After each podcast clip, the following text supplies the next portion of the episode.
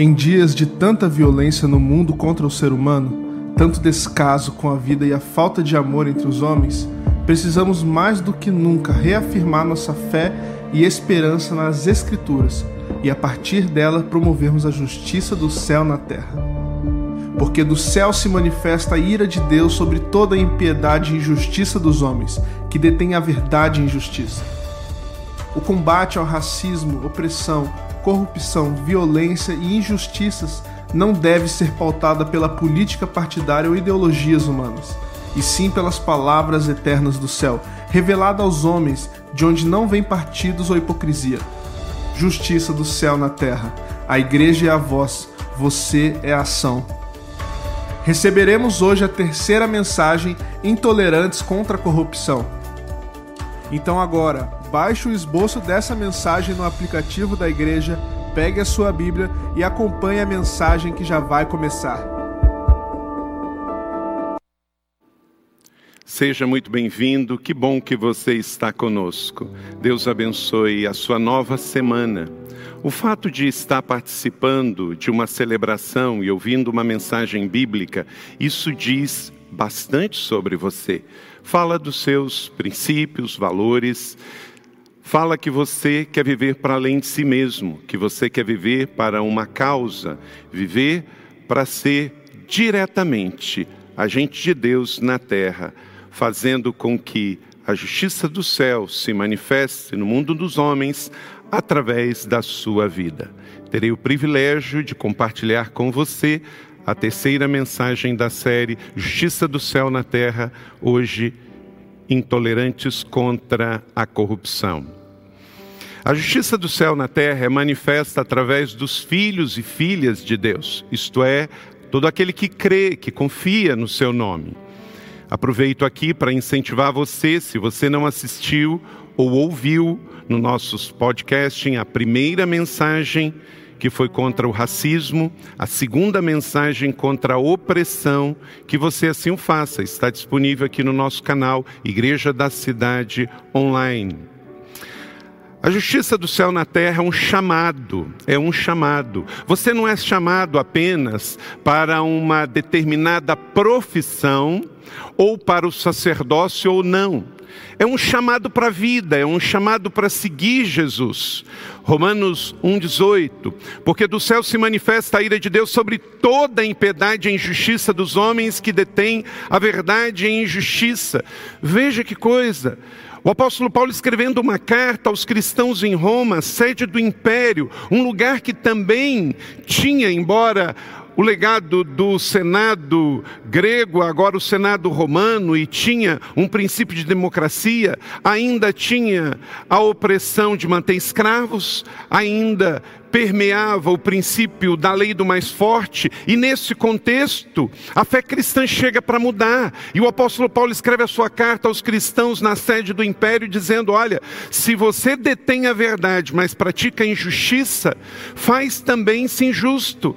Muita gente usa apenas o nome de justiça, mas acaba vivendo, explorando até em nome da justiça, fazendo injustiça com meias verdades. E meia verdade, mentira também é.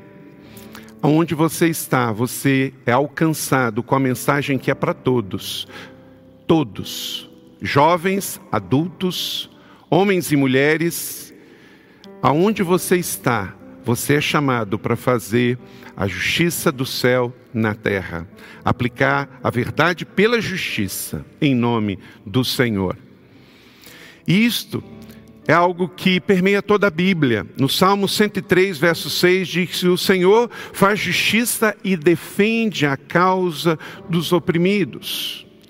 Neutralidade não condena a injustiça, ela gera conivência e faz omissão, portanto, não é uma opção para nós. Um dos homens que promoveu a justiça através da sua vida foi o parlamentar britânico William Wilberforce. Um homem fantástico que, se você não conhece sobre a sua vida, a sua história, um jovem parlamentar britânico que se converteu à fé cristã, ele disse: Você pode escolher olhar para o lado, mas nunca mais poderá dizer que não sabia. Este homem foi um parlamentar britânico, filantropo e líder do movimento abolicionista do tráfico negreiro no Reino da Grã-Bretanha. Nativo de Kingston, em Yorkshire, começou a sua carreira política em 1780. Olha, no século XVIII, se já é difícil promover justiça hoje, imagina no tempo dos impérios escravagistas, um jovem se levantar, candidato independente, deputado do condado de Yorkshire, ele representou o seu povo e fez história para mudar o império mais importante do seu tempo, entre 1784 e 1812. Em 1785 se converteu ao cristianismo, mudando completamente seu estilo de vida e passou a sua vida inteira ocupado com esta causa, também pela fé reformada. Nunca será fácil promover a justiça. Por quê? Vivemos num mundo injusto. Então você não pode esperar que os ventos estejam todos a favor para que você, de fato, vá em direção à justiça. Você vai enfrentar ventos contrários. Você vai ser mal interpretado, você vai ser julgado, você vai ser criticado. E justamente quem vai se levantar? O injusto. Quem vai se levantar é aquele que quer manter o status quo. Mas aí você tem que lembrar que o sermão e as palavras de Jesus lá na Galileia, o famoso Sermão da Montanha, que Agostinho de Pona assim o intitulou, porque Jesus pregou lá nas montanhas no norte da Galileia, em Mateus capítulo 5, 11 e 12, disse Jesus então que bem-aventurados que têm fome e sede de justiça. Então não será fácil viver a justiça do céu na terra. Apesar das forças contrárias, como fez Samuel Santos, apesar das forças contrárias, como você tem feito, continue. William Wilberforce também disse: é o verdadeiro dever de todo homem promover a felicidade do seu semelhante até o limite do seu poder. Vá até onde você puder, porque Deus vai cobrar aquilo que Ele colocou nas suas mãos. Então, portanto, vamos hoje à terceira mensagem da série: Intolerantes contra a corrupção. A Bíblia fala muito sobre isso. Você pode pegar o Velho Testamento em todas as suas subdivisões, lei, históricos, poéticos e proféticos que você vai encontrar a palavra do Senhor nos falando para sermos honestos, sermos éticos e justos e combatermos a corrupção. Provérbios capítulo 13, verso 11, um dos reis de Israel, o mais sábio do mundo, ele diz: O dinheiro ganho com desonestidade diminuirá, mas quem o ajunta aos poucos terá cada vez mais. Veja bem esta palavra: Deus não é contra você ter recursos, até porque para promover a justiça, para você promover a igualdade, ajudar na ação social comunitária, você precisa de recursos. Deus não é contra o recurso Deus é contra o recurso ganho desonestamente. Então, a verdadeira teologia da prosperidade, ela vem acompanhado primeiro da teologia da honestidade, de você ser uma pessoa que ganha o seu recurso fruto do seu trabalho e da sua honestidade neste mundo. Mas quem se ilude, diz a palavra de Provérbios, com o dinheiro ganho desonestamente, diminuirá e ainda vai ter que prestar conta disso, porque você paga agora ou paga depois, na justiça da terra e também do céu. Tiago, capítulo 1, verso 27, no Novo Testamento, a religião pura e imaculada para com Deus e Pai é esta: visitar os órfãos, as viúvas nas suas tribulações e guardar-se da corrupção do mundo.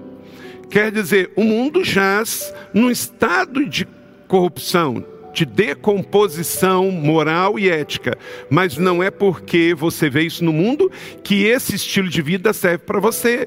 Por isso, o Senhor Jesus nos chama a várias metáforas de sermos agentes de transformação, sal da terra, luz do mundo, somos aqueles que vão fazer a diferença onde estamos. A corrupção sangra, fere e humilha a nossa nação. A corrupção ela é um agente de injustiça. Segundo Pedro capítulo 2, 19, prometo-lhes liberdade, eles mesmos são escravos da corrupção, pois o homem é escravo daquilo que o domina. Então, como sociedade, precisamos continuar sendo completamente contrários. Então você e eu somos chamados a irmos na contracultura se alguém um dia vier colocar para você que a corrupção no Brasil é cultural. Quero destacar aqui algumas notícias. Por exemplo, a questão da Operação Lava Jato, do Ministério Público Federal e todas as suas ações. A Operação Lava Jato, ela pode não ser perfeita, ela pode ter os seus excessos, até porque ela é muito grande e depende de agentes, e não tem todo o controle sobre isso. Então não é pelo fato de que pode ter algum agente ou outro ter feito seus excessos, de que a invalida. A Operação Lava Jato é uma iniciativa de combate à corrupção, à lavagem de dinheiro, da maior expressão na história do Brasil. Iniciada em março de 2014, está hoje na 71 primeira etapa e em todo o seu processo ela tem, sem dúvida alguma, deixado um legado extraordinário no país, atuando em mais de 12 países, em cooperações com nações amigas, investigando, apurando e fazendo acordos de cooperação internacional para justamente condenar aqueles que são culpados.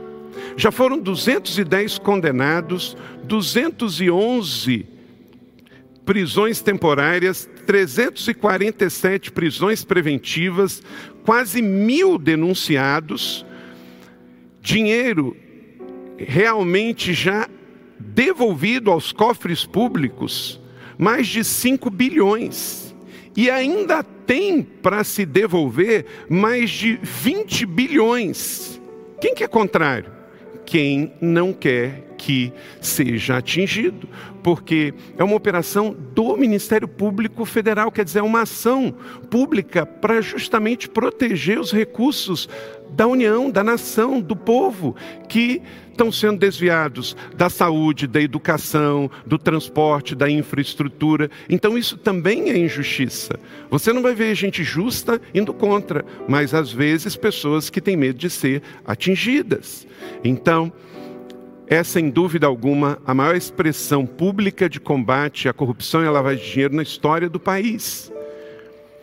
Infelizmente, o ranking da corrupção, segundo a Transparência Internacional, o Brasil caiu. O Brasil mantém a pior pontuação da série histórica com apenas 35 pontos. Internacionalmente estamos caindo e o nosso, a nossa posição no ranking está piorando. E agora, um destaque que está bem evidente é a situação diante da pandemia, da corrupção diante da questão do dos, das questões de saúde. Por exemplo, a BBC News traz a manchete: Covidão já atinge governos de sete estados e o valor investigado chega a mais de um bilhão de reais. Olha que coisa terrível, meus irmãos e minhas irmãs, isso tem que gerar sua indignação e sua denúncia. No momento em que o país mais precisa de recursos, governos corruptos, através de licitações e com declaração de emergência nem licitações, acabam fraudando processos de compra. Veja esse dado apontado por um meio de comunicação esta semana: indícios de irregularidade no estado do Rio de Janeiro de 99% dos contratos de saúde. A Controladoria Geral do Estado do Rio de Janeiro encontrou risco de mau uso do recurso público na área de saúde, gente. Olhe bem, mais de 99% dos contratos de saúde. É terrível isso. É lamentável, mas também nós não podemos nos conformar, isso não pode virar paisagem, isso não é normal. Igreja, temos que orar contra, temos que exigir mudanças e temos que trabalhar para essa realidade mudar no nosso país, porque é o dinheiro da saúde de todos os brasileiros. Olha só, ainda dentro dessa questão de gastos com saúde, da situação do Covid, o valor pago por respirador, que está sendo apurado aí por vários órgãos de justiça estadual e controladoria. No estado do Pará, pagou-se 250 mil por respirador. No estado de São Paulo, 224. No Rio de Janeiro, 198 mil. No Ceará, 117. Em Minas Gerais, 58. Em São José dos Campos, 50 mil. Por que, que São José pôde pagar 50 e em outros estados 250. Isso tem que ser apurado, sem dúvida alguma. Agora vamos trazer isso um pouquinho mais para perto. Quero pedir você para olhar essas respostas que nas nossas redes sociais foram dadas esta semana. Você é uma pessoa honesta com 997 respostas. 97% disseram sim e 3% não. Eu fico pensando uma pessoa sendo confrontada com uma pergunta dessa e ele tendo que dizer só entre ele e sua consciência e mesmo assim 3%. Claro que isso aqui é feito dentro de um contexto de redes sociais da igreja. Você acredita que os fins justificam os meios? 950, 905 deram resposta.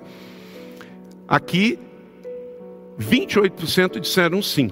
Então, Olha só como é que uma pergunta está ligada à outra. Na anterior, olha só, disseram que são honestos 27, mas na pressão, 28 diz que os fins justificam o meio. Isso aqui também é desonestidade. Mas 653, 72% disseram não. Você aceita corrupção para justificar os fins? Mesma coisa. Uma outra pergunta ligado, mas também 4%. Você acha que o brasileiro se corrompe facilmente? A corrupção não está só no governo, no mundo empresarial, também está no dia a dia quando uma pessoa é desonesta. E olha só, 564 responderam e 92% disseram que sim, que o brasileiro se corrompe e 8% não. O que, que você pensa? Muitos não se corromperam ainda somente porque não foram tentados. Você concorda com essa afirmação? Quase 50% sim. A tentação é do inimigo, então não serve para você. Eu e você podemos ser tentados. Você já viu aquela situação de uma frase antiga que dizia que a ocasião faz o ladrão? É esse pensamento aqui, ó. Não aceite isso, porque isso não é versículo bíblico, não é justiça do céu na terra. Isso é um adágio popular que não serve para você. Para você, jeitinho brasileiro é uma forma de corrupção? Ainda bem que 92% disseram que sim, porque muitas vezes o jeitinho corrompe, aquele negócio de passar à frente na fila. 8% disseram que não. Em uma situação de necessidade, você se corromperia para ter o que precisa? 548 deram resposta e 80, 15% disseram que sim, mas isso também é corrupção. Então, também temos que analisar isso na perspectiva pessoal, porque, como eu disse, a chamada para a justiça começa na minha resposta, para que eu e você sejamos intolerantes contra a corrupção. Gostaria de destacar aqui uma palavra do nosso irmão Deltan Delagnol, que vai trazer então uma reflexão sobre isso, de você viver a justiça a partir da sua realidade, porque você foi chamado para isso. Olá, Igreja da Cidade e todos aqueles que acompanham essa série sobre a justiça do céu na terra. Foi uma imensa honra receber o convite do pastor Carlito para trazer uma rápida mensagem hoje sobre a importância da intolerância cidadã e cristã em relação à corrupção. Jesus chamou você para ser sal da terra e luz do mundo. Isso tem pelo menos duas implicações. Se sal e luz, em primeiro lugar, é buscar promover integridade ética, é ser intolerante com a desonestidade e a corrupção. De fato, o sal tem um papel de conservação, de preservação dos alimentos. Na sociedade, o cristão, como sal, ele tem um papel de contribuir para evitar a decomposição ou apodrecimento ético da sociedade. A luz, por sua vez, ela afasta as trevas. Um famoso juiz norte-americano ele disse que a luz do sol é o melhor desinfetante. A luz sobre as práticas desonestas as dissipa. Para promover a integridade, como sal e luz, é importante entender melhor o fenômeno da desonestidade. Um experimento feito por Dan Ariely em vários países que media a reação das pessoas quando enfrentavam a oportunidade de trapacear para receber mais dinheiro em tese matemática, mostrou um grande conflito interno para grande parte dos participantes. A maioria dos participantes ficou dividida entre o egoísmo de um lado, de querer ganhar mais, e a autoimagem positiva do outro lado, de se ver como uma pessoa correta e honesta. Nós, cristãos, nós convivamos o tempo todo com a escolha de fazer o que é correto. Nas pequenas e grandes decisões da vida, nós devemos buscar a integridade de modo constante. Alguns outros experimentos psicológicos que ficaram famosos, como aqueles de Ash feitos há algumas décadas, mostraram ainda que todos nós somos influenciados pela pressão do grupo ao nosso redor. Você já ouviu a sua mãe, a sua tia, alguém te dizer que a brasa longe do braseiro se apaga? Isso vale também para questões relativas à honestidade e à desonestidade. Quanto mais pessoas são honestas e cobram honestidade, mais os demais também serão. E o mesmo vale para a desonestidade. Por isso, ser sal da terra e luz do mundo não é só cultivar a integridade pessoal, mas é também ser intolerante com a desonestidade e com a corrupção do nosso ambiente ao redor. Isso é lutar por uma sociedade mais íntegra. De fato, além de conservar, o sal tem o papel de dar sabor. Ele impacta a realidade ao seu redor. A luz, além de dissipar as trevas, ela ilumina a realidade ao redor, ela mostra o caminho a seguir. Muitas pessoas no Brasil hoje têm lutado para fazer a lei valer, independentemente de ideologia, e têm defendido mudanças legais que incentivem a integridade no nosso país. Isso não é uma questão partidária, mas de cidadania e é uma atitude que é coerente com o cristianismo. E você? Você tem salgado a sociedade ao teu redor? Você tem iluminado a nossa realidade? Você tem influenciado positivamente as pessoas à sua volta? Muito obrigado, nosso irmão Deltan. Que Deus o abençoe na sua jornada. Oremos também por ele, aonde cada um estiver chamado a exercer o seu papel, seja na justiça ou cada um dentro da sua realidade. Ele termina perguntando: "E você?" É bem pessoal, porque Deus espera que cada um faça a sua parte onde você estiver, para promover a justiça no combate à corrupção, para a partir da sua realidade, da sua família, da sua empresa, do seu negócio, da sua universidade, da sua igreja, você ser a resposta. Porque, em especial, nós cristãos temos isso como um chamado. Tem pessoas que estão viciadas na mentira, na desonestidade, no erro. Como eu disse em 2 Pedro 2,19. O homem é escravo daquilo que o domina. Então você tem que vencer qualquer erro, vício, pecado, mau hábito. O barão de Montesquieu, a corrupção dos governantes quase sempre começa com a corrupção dos seus princípios. Montesquieu foi um político, filósofo e escritor francês que ficou famoso pela sua teoria de separação entre os poderes. E, de fato, o que é executivo, legislativo, judiciário e civil deve separar. Cada um tem que fazer a sua parte, mas cada um é chamado a viver a sua realidade a partir da sua responsabilidade. Joel Bierman psiquiatra e psicoterapeuta brasileiro, ele diz que a corrupção é um crime sem rosto. Não é uma questão de homem, mulher, jovem ou idoso, civil ou militar, político ou cidadão. É uma questão, primeiro, do pecado, da carne e do mal. E nós cristãos sabemos que lutamos contra o mundo, contra a carne e contra o pecado. Então, ser honesto na prática é você ter uma personalidade de princípios e valores que você não vai se vender, independente de onde você estiver, você ser honesto, Carlito, ser honesto. Segundo, promover a justiça. Terceiro, se mobilizar, faça parte de organizações civis, movimentos no seu bairro, na sua cidade, no seu trabalho, de combate à corrupção, pela conscientização, então a sua mobilização pessoal pela justiça comunitária e, em quarto, a denúncia. Você está vendo que está errado, Deus mostrou para você, você tem que denunciar. Um cristão verdadeiro não pode ser corrupto e não pode ter conivência com a corrupção.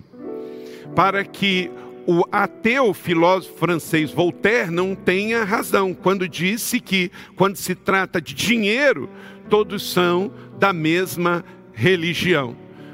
Dinheiro pode ser uma potestade viva se ela for através do erro, do pecado e do crime a sua fonte de recebimento na sua vida. Vamos agora de forma bem objetiva. Eu quero que você então anote esses princípios. Se você tem algo eletrônico, papel, caneta, anote aí. Se você tem um app, baixe este esboço que está disponível para você.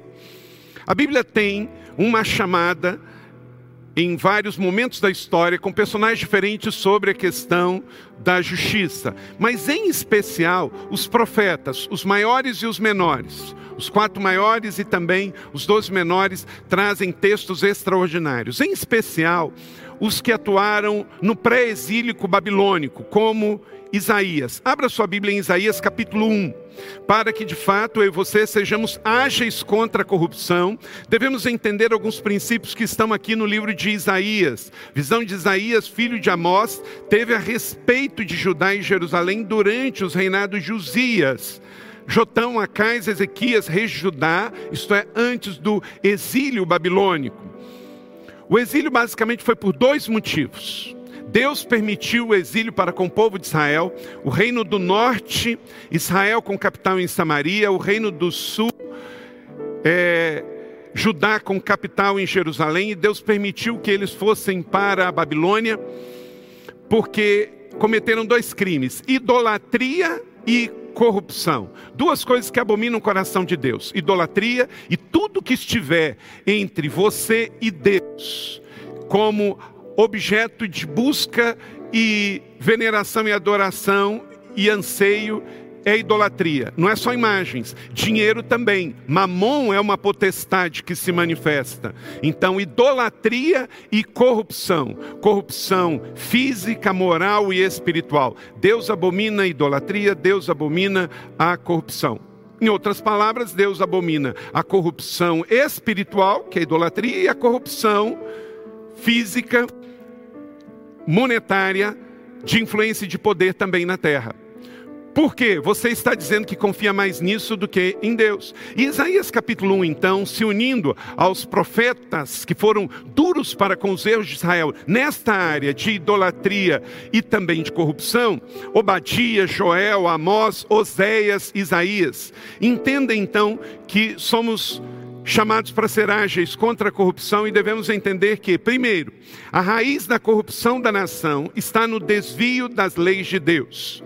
Isaías capítulo 1, verso 4, olha só que texto atual Parece mais do que nunca o momento que estamos vivendo. A nação pecadora, povo carregado de iniquidade, raça de malfeitores, filhos dado à corrupção, abandonaram o Senhor, desprezaram o Santo Israel e o rejeitaram. Podemos até parafrasear e colocar para nossa realidade.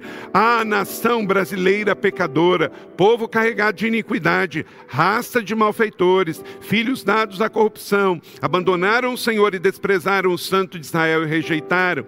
Por que, que estou personalizando? Porque a Bíblia é viva e a palavra de Deus é para mim hoje, para você aí onde você está. Então não foi só o povo de Israel lá 500 anos antes da vinda do Messias Jesus Cristo, que se corrompeu e por isso teve o cativeiro babilônico. Mas também a palavra de Deus é viva para nós hoje. Eu e você somos chamados à mudança de vida. Então temos que trazer a justiça do céu na terra e sermos rápidos, ágeis contra toda e qualquer espécie de corrupção, pequena ou grande, na vida pessoal ou diante da questão pública também. Mas temos que nos lembrar que isso é consequência, a raiz está em se desviar da boa, perfeita perfeita e agradável vontade de Deus que é manifesta na Bíblia Sagrada. Deus é justo, Ele é o justo juiz, então a sua lei é justa.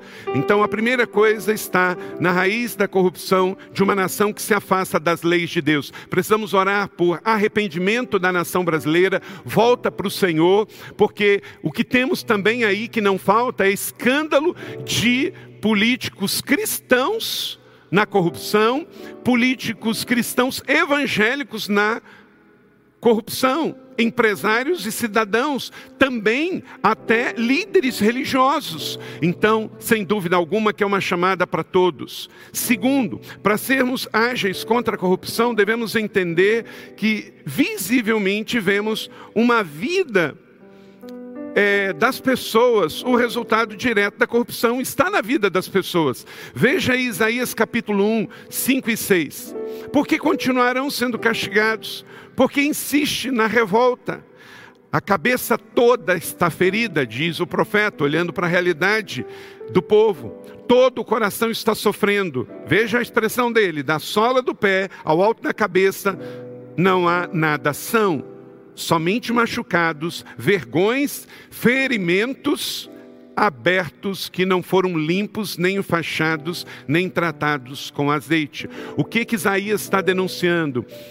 A ferida da corrupção estava exposta em toda a nação, na vida das pessoas, da planta do pé à cabeça. Via-se nas ruas, nas praças, no comércio, no poder político. Estava evidente que o povo de Israel se corrompeu e com isso estava na miséria, na opressão, na falta de cuidado, como a gente vê no Brasil ou nas chamadas veias abertas da América Latina, de tanta corrupção.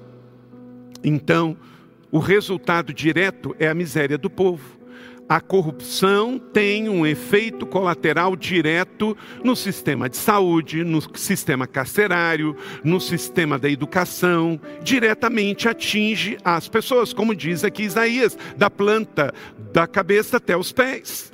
Em terceiro, para sermos ágeis contra a corrupção, devemos entender que visivelmente vemos também os efeitos diretos nas cidades da corrupção na liderança dessas cidades. Isaías 1:7, a terra de vocês está devastada, suas cidades foram destruídas a fogo, os seus campos estão sendo tomados por estrangeiros diante de vocês e devastados com ruínas que os estrangeiros costumam causar é uma denúncia. Isso tem acontecido, isso tem acontecido na Amazônia, isso tem acontecido com empresas, isso tem acontecido com explorações no Brasil e no mundo. Quem paga mais leva, muitas vezes com fraudes em processos licitatórios e também com é, arbitrariedades como desmatamento. Está acontecendo nos dias de hoje. Então fica visível dentro da realidade de uma nação. Então a raiz da corrupção está no desvio da lei de Deus. A segunda coisa que fica evidente na vida das pessoas, as chagas na pobreza, na miséria, na doença, nos problemas de saúde. E em terceiro, aqui Isaías 1:7 fala da realidade que afeta diretamente as cidades, os estados, a situação que afeta. A corrupção chega nos indígenas, chega na polícia, chega entre os militares, chega nos ambientes religiosos. Por quê? Porque está no ser humano. Então, por isso que tem que ser um combate de todos ao mesmo tempo. Não é coisa de uma operação do Ministério Público Federal. A Lava Jato nunca vai resolver todos os problemas do país. Tem que começar em cada um de nós, porque é o corpo que é afetado, é a cidade que é afetada. Por isso, essa palavra profética de Isaías hoje, no capítulo 1 de Isaías, é como ler o jornal de hoje, desse domingo. Está muito evidente. Em quarto, para sermos ágeis contra a corrupção, devemos entender que sempre existe um remanescente de justiça. Isaías 1:8, só restou a cidade de Sião como tenda numa vinha, como abrigo numa plantação de melões, como uma cidade sitiada. Sempre tem um remanescente. Olhe para cá. Quando alguém disser para você assim: "Não, pastor, mas todo mundo rouba, todo mundo tem jeitinho, o Brasil tem uma corrupção endêmica. Você diz: espera, espera lá, isso não se aplica a mim. Não tenha medo de ficar sozinho pela justiça. Que o Senhor te fortaleça, você seja um carvalho de justiça. O carvalho é uma planta, é uma árvore muito forte, que em Israel ela resiste até grandes incêndios no Líbano. Estive no Líbano vendo os carvalhos, e essa metáfora bíblica é porque o carvalho ele resiste a grandes ventos, a queimadas, e por isso a Bíblia traz essa metáfora que eu e você somos carvalho de justiça. Mesmo que você, na sua família, seja um carvalho de justiça, permaneça na sua empresa, no seu trabalho, na sua ação, continue, porque Sustente a verdade, ela sustentará você. Sustente a mentira e ela denunciará você. Recentemente acabamos de ver isso aqui no nosso país: pessoas que foram indicadas para funções porque negociaram com certas meias-verdades, lá na frente foi exposto e denunciado. Jesus já denunciou o diabo e as intenções dele: veio matar, roubar, destruir ele veio envergonhar. Então, sustente a verdade, ela sustentará você. Apoie a mentira e amanhã ela vai denunciar e expor você. Seja um carvalho de justiça. Permaneça firme, vá adiante. O Senhor está contigo. Você vai poder deitar e dormir, como diz o Salmo de número 3, o sono dos justos. E isso não tem preço de forma nenhuma. Então, sempre existe um remanescente de justiça. Quando você pensa que tudo acabou, há ali um filho da justiça de Deus, um filho da paz, e através dele, daquele toco, nasce um broto, um renovo que vai mudar a história. Você não tem que ser melhor do que ninguém, não tem que se comparar a ninguém, mas você sabe o que Deus colocou nas suas mãos. Obedeça. Quinto, para sermos ágeis contra a corrupção, devemos entender que a mudança começa pela prática da justiça social. Isaías capítulo 1, verso 16: Levantem-se, limpem-se, removam as suas más obras para longe da minha vista. Parem de fazer o mal, aprendam a fazer o bem, busquem a justiça, acabem com a opressão, lute pelo direito do órfão, defendam a causa da viúva. Jesus encarnou isso. Quando Jesus perdoou Zaqueu, Zaqueu era um homem público, um judeu que trabalhava para o Império Romano, cobrando impostos. Cobrar imposto não é crime, mas extorquir na base da cobrança é. Mas esse homem se encontrou com Jesus, ele se arrependeu e depois da sua conversão veio a sua regeneração. E ele disse: Eu tenho roubado alguém, vou restituir quatro vezes mais. A regeneração é fruto de alguém que mudou de vida.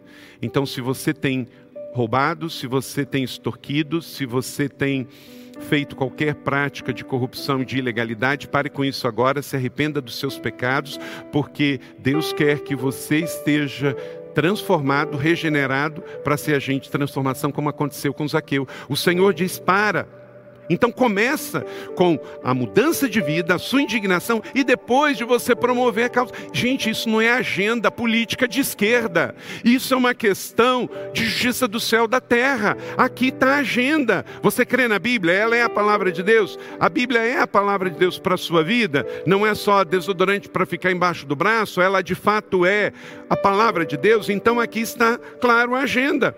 Pare de fazer o mal, limpe as suas mãos e busque a justiça justiça, acabar com a opressão, denuncie toda e qualquer opressão contra o pobre, contra o estrangeiro, contra o empregado, lute pelos direitos do órfão, da causa da viúva. Isso é a agenda de Jesus Cristo, Senhor, da Bíblia, do Evangelho, da vida, da humanidade. Não é questão de direita ou de esquerda, de ideologia política, em nome de Jesus de Nazaré. Que a igreja também acorde para isso, que a sua membresia acorde para isso. Somos de fato, a resposta de Deus no mundo. Sexto, para sermos ágeis contra a corrupção, devemos entender que existe solução mediante o arrependimento e a obediência. Aqui eu quero concluir.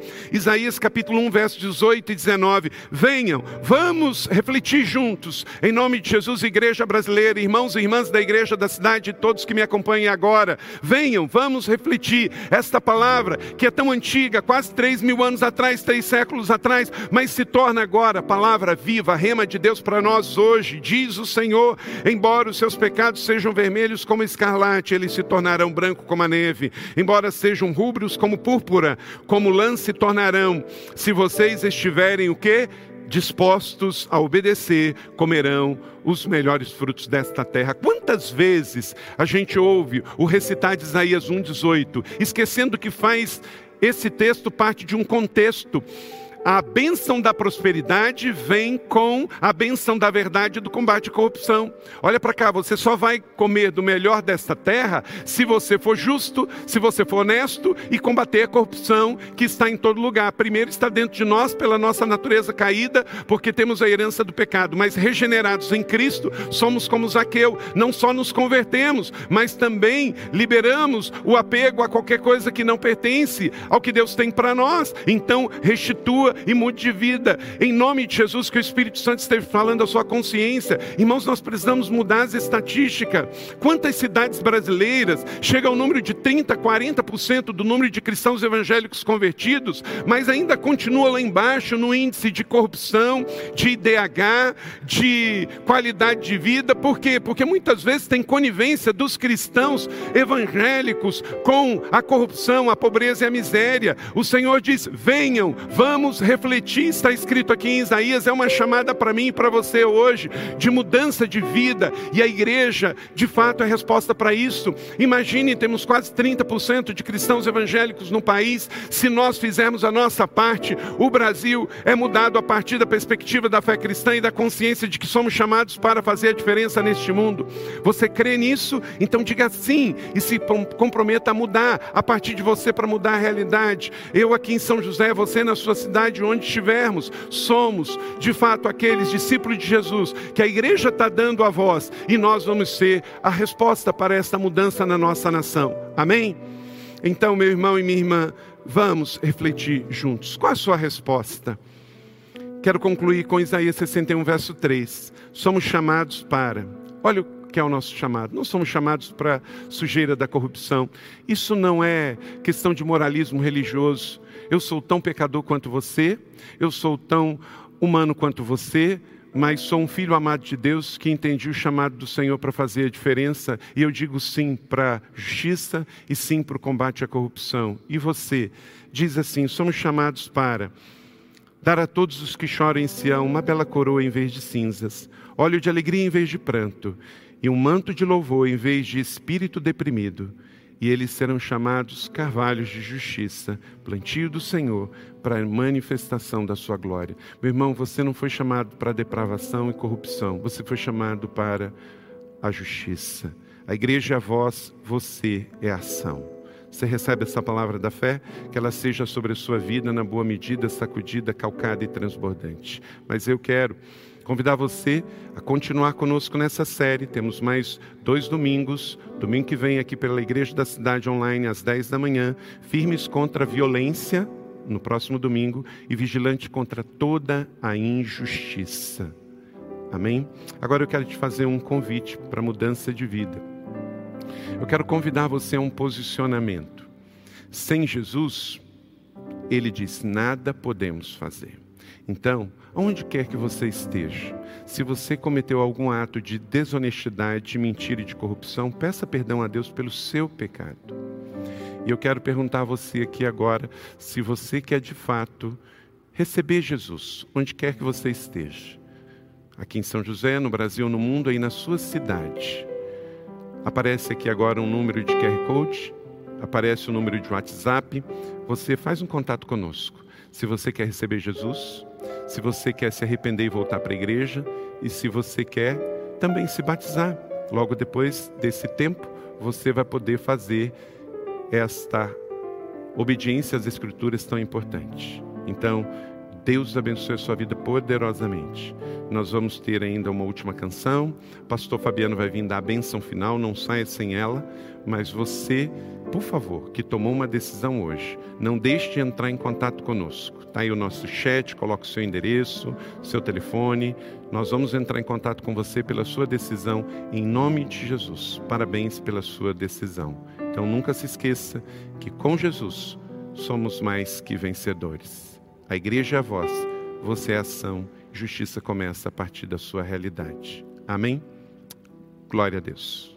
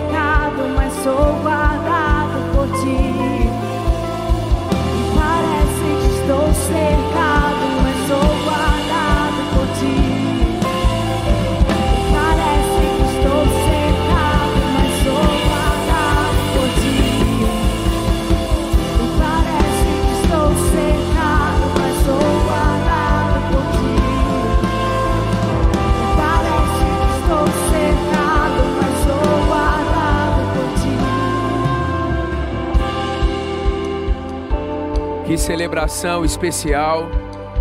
Você pode compartilhar este link dessa série de mensagens poderosa. Seremos ágeis contra a justiça. Que mensagem, que culto especial. Tivemos a ceia do Senhor, um tempo de muita edificação e encorajamento. Hoje nós teremos no Campus Colina, na igreja da cidade, o culto presencial. Se você estiver pronto para vir, nós estamos prontos para te receber às 16 horas. E às 18 horas teremos uma mensagem muito especial transmitida pelo nosso canal no YouTube. Você não está só. Nós vamos falar sobre solidão e você poderá então compartilhar também essa notícia. Em dias atuais de quarentena, há uma atmosfera tentando levar-nos para a solidão. Os idosos estão nesta reclusão e é muito importante o que vai ser ministrado às 18 horas nesta transmissão online, porque a igreja da cidade online é a sua igreja onde você estiver. Vamos orar? Eu quero enviar você para uma semana abençoada em nome de Jesus. Pai, muito, muito, muito obrigado. Nosso coração se enche de gratidão por essa celebração tão especial, assertiva, inspiradora, encorajadora, motivadora. Senhor, seremos ágeis contra a corrupção. Somos sal e luz nesta terra, porque o teu reino é justiça, paz e alegria no Espírito Santo, eu envio cada um dos seus filhos e filhas e amigos e amigas debaixo da tua paz, orientação do teu Espírito para uma semana de vitória, sim. Que o amor de Deus, nosso Pai, que a graça por meio de Cristo Jesus e que o consolo, poder e presença do Espírito Santo conosco estejam agora e para todo sempre. Amém Amém e amém. Deus abençoe sua semana.